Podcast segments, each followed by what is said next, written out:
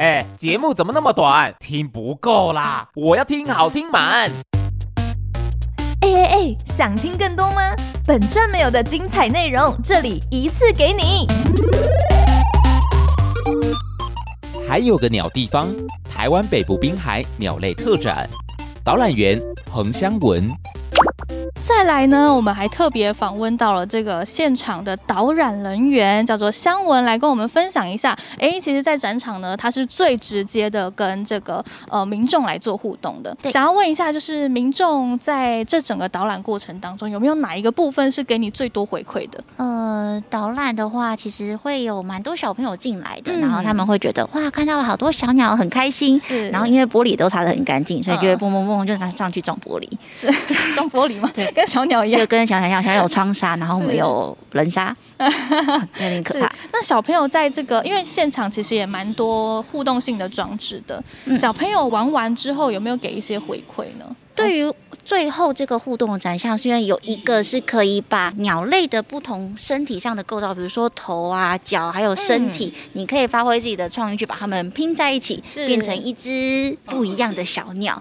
但其实它原本的设计是希望我们可以了解说，有这样子嘴巴的小鸟和有这样子的脚的小鸟，应该会在什么样的地形出现？嗯，这其实就呼应到前面的展场设计，是像是比较坚硬的嘴喙可能会吃树上的果实。那它就在树上出现啦、啊。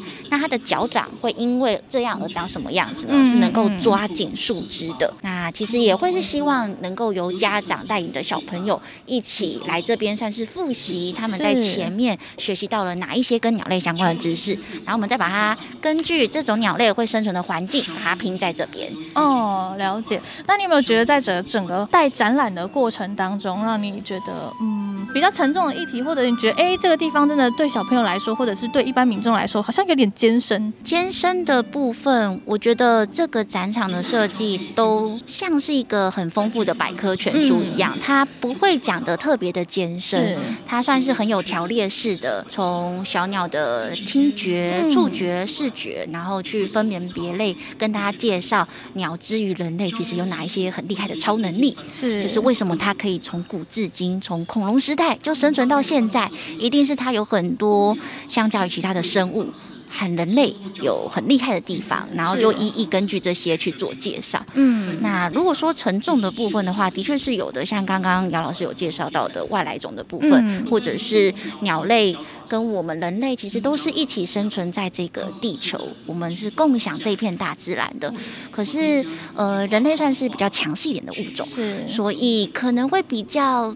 多的去占领了这个地球上大部分的生存空间，同时也会逼迫到许多的其他的自然的生物，像是鸟类，嗯，它们的生存空间就会受到一些威胁。那刚刚提到的窗纱也是其中一种，有高楼林立，然后想要有漂亮的玻璃帷幕，那其实就会影响到它们原有的生存空间，甚至会让它们很长因此而丧命。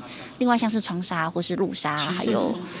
其实这些都是人类跟大自然的生物，其实可以试着去寻找一些共同对彼此都好的生存的方式，为对方留一个生存空间。嗯，所以其实这个展场是蛮平易近人，就是大家大家进来之后，并不会说觉得哪一个部分很难啊，或者是看不懂啊。其实只要大人们带着小朋友一起走的话，其实是蛮好入门的。对，其实有如果有陪同的家长，嗯，或者是大哥哥大姐姐，或者是愿意听导览。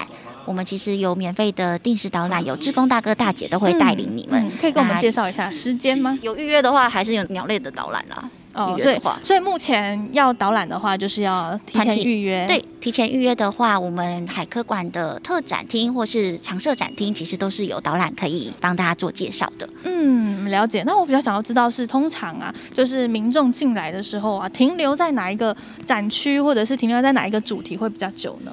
我自己的观察是，他们其实一开始在入口的意向那个地方就会停留很久了。嗯、就是在一开始进门的地方，你会发现地板还有头顶上有很多很不一样的设计，嗯、有很多的云垂吊在门口上。是那地板上有设计成像是基隆港一样的地贴，嗯，那我们就像是站在大海上，嗯，而且还有一些老鹰，就是黑鸢，基隆的市鸟会飞过你的脚下。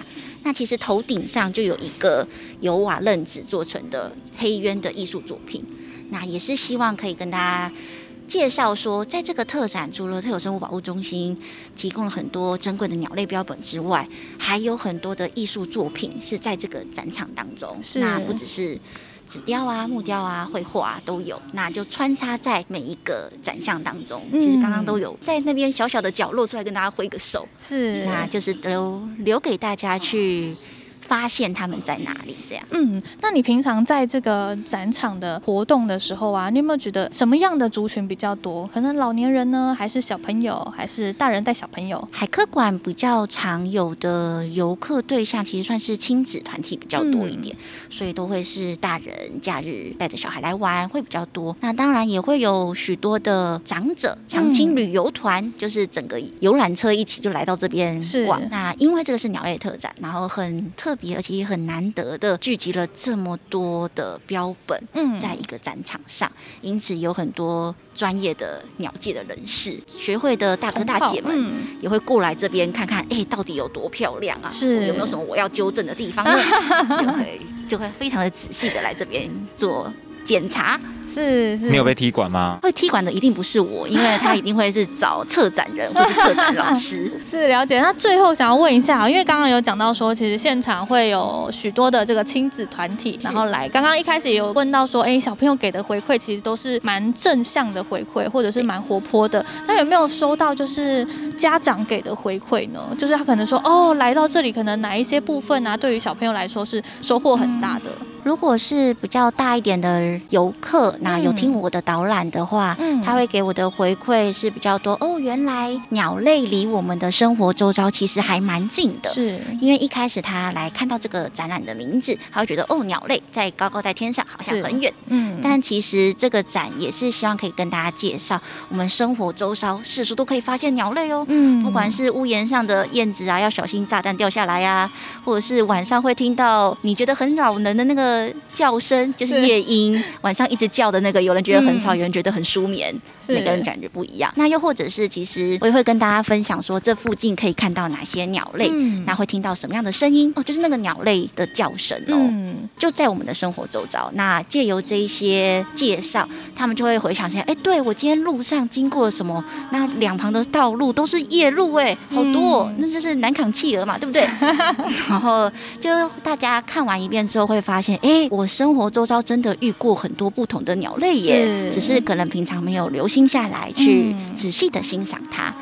好，那最后想要问一下，你有没有就是也用一句话来形容这个特展，然后让民众可以多多来参观？再一个月就要结束了，不来就跟老师讲就来不及了。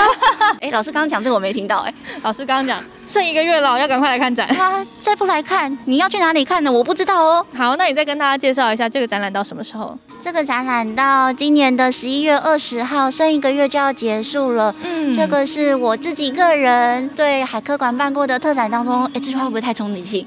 还可以。对对对，呃，这个观点，对啊，这个是我个人最喜欢的一个特展哦，我个人啦。那你最不喜欢的是哪一个？你最不喜欢的特展吗？